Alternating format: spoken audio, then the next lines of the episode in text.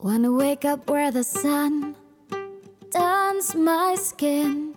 Wanna reach the hidden creeks, see how far I can swim. Wanna wander and get lost till I find myself. Good morning, Menorca. Aquí Joyce así y esta vez de nuevo yo solita con vosotros para hablar de un tema que creo que es importante, que es el tema de los cítricos, de las frutas cítricas eh, y del tema también en general de las frutas. Bueno, yo voy a hablar todo esto porque he tenido mucha gente que me ha preguntado, vamos a ver, em, ¿qué pasa con los cítricos? ¿No son tan buenos en vitamina C y todo esto? ¿Qué está ocurriendo? Pues bueno, sí, las frutas cítricas, ya hablamos como el limón, la lima, el pomelo, las naranjas, las mandarinas, está claro que contienen los más altos niveles de ácido cítrico en comparación con otros alimentos, ¿vale? Es la fuente más común de vitamina C que se utiliza pues para que ya lo sabéis todos, para estimular el sistema inmunológico, combatir un resfriado común, pero por desgracia, el ácido cítrico consumido en grandes cantidades puede ser más perjudicial que útil. A ver, no os asustéis con lo que viene ahora, pero ténetela. Y yo lo, yo lo he visto, eh, lo he vivido y es cierto. El exceso de ácido cítrico puede producir la pérdida del esmalte de los dientes, puede desarrollar úlceras en la boca, la garganta, el esófago y el estómago porque irrita las mucosas. Y el mismo ácido cítrico impide la curación, puede dañar los riñones ya que el estómago no puede tolerar cantidades excesivas de ácido cítrico y podría desviarse a los riñones que ellos son incapaces de descomponer el ácido cítrico. Entonces, muchas veces, muchos ya hemos comprobado que el zumo de, naranja en el desayuno ya ha quedado obsoleto, yo creo, ¿no? Al igual que el zumo de limón en ayunas. Espero que no haya nadie que me diga que sigue tomando esto, por favor. Entonces, hay que disfrutar de los cítricos en pequeñas cantidades, como si fuesen especias, ¿vale? Es decir, unas gotas, algo así. Luego tenemos para que veáis que yo sigo y insisto, ¿no? Los ácidos también de los tomates, de las bayas, de lo que he dicho, las naranjas, las piñas, las manzanas agrias, las uvas agrias y otras frutas ácidas destruyen la tialina de la saliva y por lo tanto suspenden la digestión del almidón. Y el doctor Percy Howe nos dice que mucha gente que no puede comer naranjas en la comida no tienen inconveniente si las toman de 15 a 30 minutos antes. No las mezcles ya con otras comidas, ¿vale? Tampoco es conveniente tomar, como hemos dicho, estos zumos de naranja o de tomate, sobre todo aquí que es muy típico el gazpacho en verano, ¿no? Y más si luego lo vamos a mezclar en un desayuno a base de de cereales o en una comida, ¿no? Primero el, gazpacho y luego la comida o mientras estás tomando el gazpacho comes. Todo esto es, un, es importantísimo eh, tenerlo en cuenta. ¿Qué ocurre con el ácido del el zumo de limón y el vinagre o cualquier otro ácido para alinear las ensaladas?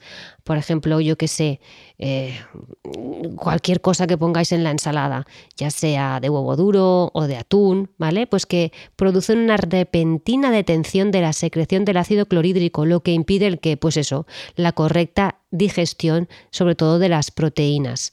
Así que como veis, y yo sigo, porque luego el doctor Shelton, que los que me conocéis ya sabéis que yo soy una fan desde hace décadas de él en cuanto a combinaciones, y esto se lo tiene que aplicar gente que tiene ya problemas de estómago, que no le sientan bien algunas comidas, que si pesadas. Es que si, si hiciesen estos pequeños cambios, lo notarían enseguida, porque dice que los ácidos de toda clase, todos los que hemos visto, de, de los frutos cítricos, de las frutas cítricas, del vinagre, impiden la secreción del jugo gástrico, interfiriendo así la digestión de las proteínas. ¿Vale? Entonces, eh, a excepción de que, pues mirar, a excepción sería de los frutos secos, los quesos y los aguacates. Pues ¿por qué? Porque ellos contienen una crema o aceite que inhiben la secreción del jugo gástrico tanto o más que los ácidos, pero su digestión no es perturbada de manera apreciable por los ácidos, ¿vale? Entonces, eh, interesante. Las frutas se toman solas, por Dios de mi vida, ¿vale? No mezclarlas porque si las mezclamos con otros alimentos, que esto es muy dado sobre todo en las ensaladas, como ya comenté en otro podcast, produce una fermentación alcohólica y perturban gravemente la digestión, ya no porque te siente mal, y tengas mala digestión, sino por la asimilación. O sea, es que no vas a asimilar nada. Y entonces, lejos de proporcionar al cuerpo minerales y vitaminas que contienen en abundancia, los desmineralizan y provocan desequilibrio y carencias. ¿Vale? Así que la regla de oro, yo te aconsejo que la fruta siempre sola. Y si has comido fruta, por favor, deja pasar media hora, 45 minutos antes de comer. Y una cosa, un detalle muy importante, nada de nada de cena de fruta, sobre todo si es ácida, y menos en los casos de las personas que son nerviosas, ¿sí? Sigo con más datos. Las frutas sufren solo un principio de digestión en la boca y en el estómago, y hasta a veces ninguna. En general pasan rápidamente al intestino donde tiene lugar la pequeña digestión que requieren, ¿vale? A tomarla con otros alimentos, ¿qué ocurre? Que necesitan permanecer un largo tiempo en el estómago. Y las frutas también se quedarán allí hasta que se complete la digestión. ¿Y qué provoca? Pues una descomposición debido a la acción de las bacterias. Entonces, además del ácido clorhídrico, los ácidos de las frutas, como las que hemos dicho, naranjas, pomelos, piñas, cuánta gente después de comer toma piña, tomates que tomamos en un montón de nuestras comidas, limones, uvas, bayas ácidas y el ácido del vinagre, así como los ácidos de los medicamentos, destruyen una enzima muy importante que es la milasa salivar entonces, comer frutas ácidas y luego utilizar también el vinagre para aliñar suspende totalmente la digestión. ¿Sí?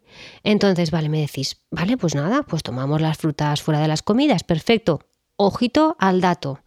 Vamos a clasificar estas frutas y luego vamos a ver dónde podemos, eh, em, cómo, cómo, podemos incorporarlas y cómo no. Las frutas ácidas, ¿vale? Eh, naranjas, granadas, manzanas ácidas, ciruelas ácidas, uvas ácidas, melocotones ácidos, grosellas, pomelos, fresas, tomates, frambuesas, piñas y limones.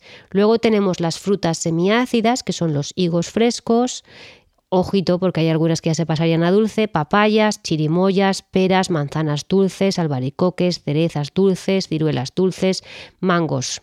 Y luego las frutas dulces que ya tenemos, los plátanos, la, uva dulce, el dátil y veis otra vez aquí el higo. Por eso te, os digo que puede ser que tanto el, el, higo podemos encontrarlo en, como dulce o como semiácida. ¿Vale? Y entonces... en en los que estáis eh, suscritos a, a mi, ya lo diré, a, a mi, a, mi, a mi, libro de audiolibro del Código de la Nutrición, ¿vale? Allí os hemos hablado de, de, las, de la clasificación de las frutas y os digo más, tenemos las frutas neutras, que ahí podríamos incluir el cacahuete, el coco y el cacao. ¿Qué ocurre con las frutas neutras? Pues las frutas neutras son las que se pueden combinar con cualquier fruta, ¿vale? Esto es importante. Entonces, imaginaros que queréis hacer, yo qué sé, una macedonia de frutas o vais a tomar unos helados con diferentes tipos de sabor, o estáis de merienda y queréis en verano mezclar diferentes frutas, pues vamos allá. Las frutas secas, sí, que también las consideramos que son, por ejemplo, las pasas, los em, las, uh, los melocotones estos secos, ¿no? Los orejones, ¿vale? Sí, si se toman con frutas dulces, que hemos dicho que son dátiles, también podríamos incluirlo como una fruta seca, plátanos, eh, los higos dulces, la uva dulce, ¿vale? La manzana dulce, ¿sí? Frutas dulces, no con frutas ácidas, que ya hemos dicho cuáles son, ¿sí? Y los frutos secos, que no son las frutas secas, sino frutos secos, como sería pues almendras, eh, todas estas, no con frutas ácidas por incompatibilidad de los tiempos de digestión.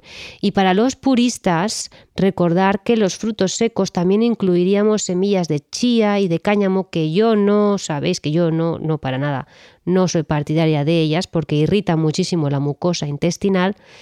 Y, y nada, yo las únicas frutas frutos secos que recomiendo serían las nueces de macadamia. Y yo tampoco recomiendo ni las bayas de goji, ni las chía, como ya he dicho, ni las de cáñamo. ¿sí? Ni tampoco el aguacate. Pero bueno, sé que gente le gusta el aguacate, es una fruta neutra y se puede combinar con cualquier otra fruta. ¿sí? Hacemos un pequeño repaso breve. Frutas neutras, aguacate, coco y cacao. Esas puedes combinarlas con las, las frutas que tú quieras. Vale, frutas dulces, albaricoque, dátiles, plátano, grosella, higo, pera, uva dulce, cereza dulce, manzana dulce, semiácidas, fresa, ciruela, lima, manzana verde, melocotón, frambuesa, papaya, chirimoya, mango y el albaricoque según nuestro querido Shelton. Y frutas ácidas, arándano, limón, manzana de nuevo, piña, uva, dependiendo de la variedad, por supuesto, mora, granada, grosellas y ciruelas ácidas. Recordar el tema de las frutas ácidas. Por eso ya creo que quede claro. Y a quien no, oye, tú que yo sé que tú no recomiendas los cítricos, cuéntame por qué es. Pues eso, ya lo sabéis, por sus altos contenidos en niveles de ácido cítrico, que en grandes cantidades es más perjudicial que otra cosa, produciendo, como hemos dicho, pérdida de esmalte en los dientes, úlceras que nos puede producir úlceras en la boca, en la garganta, el esófago y el estómago porque irrita las mucosas y daña los riñones porque grandes y excesivas cantidades de ácido cítrico el estómago lo desvía a los riñones que son incapaces de descomponer el ácido cítrico. Y ya por último, si eres de las personas que tienen psoriasis o algún problema de piel, quítate los cítricos y tu vida va a cambiar rápidamente te lo puedo decir, de verdad, matemático. Así que nada, que lo dejamos aquí, que cortitos últimamente mis podcasts de nutrición, pero creo que bastante interesantes, por lo menos, yo creo que para mí. Así que nos oímos en el próximo y chao. Good morning, Menorca.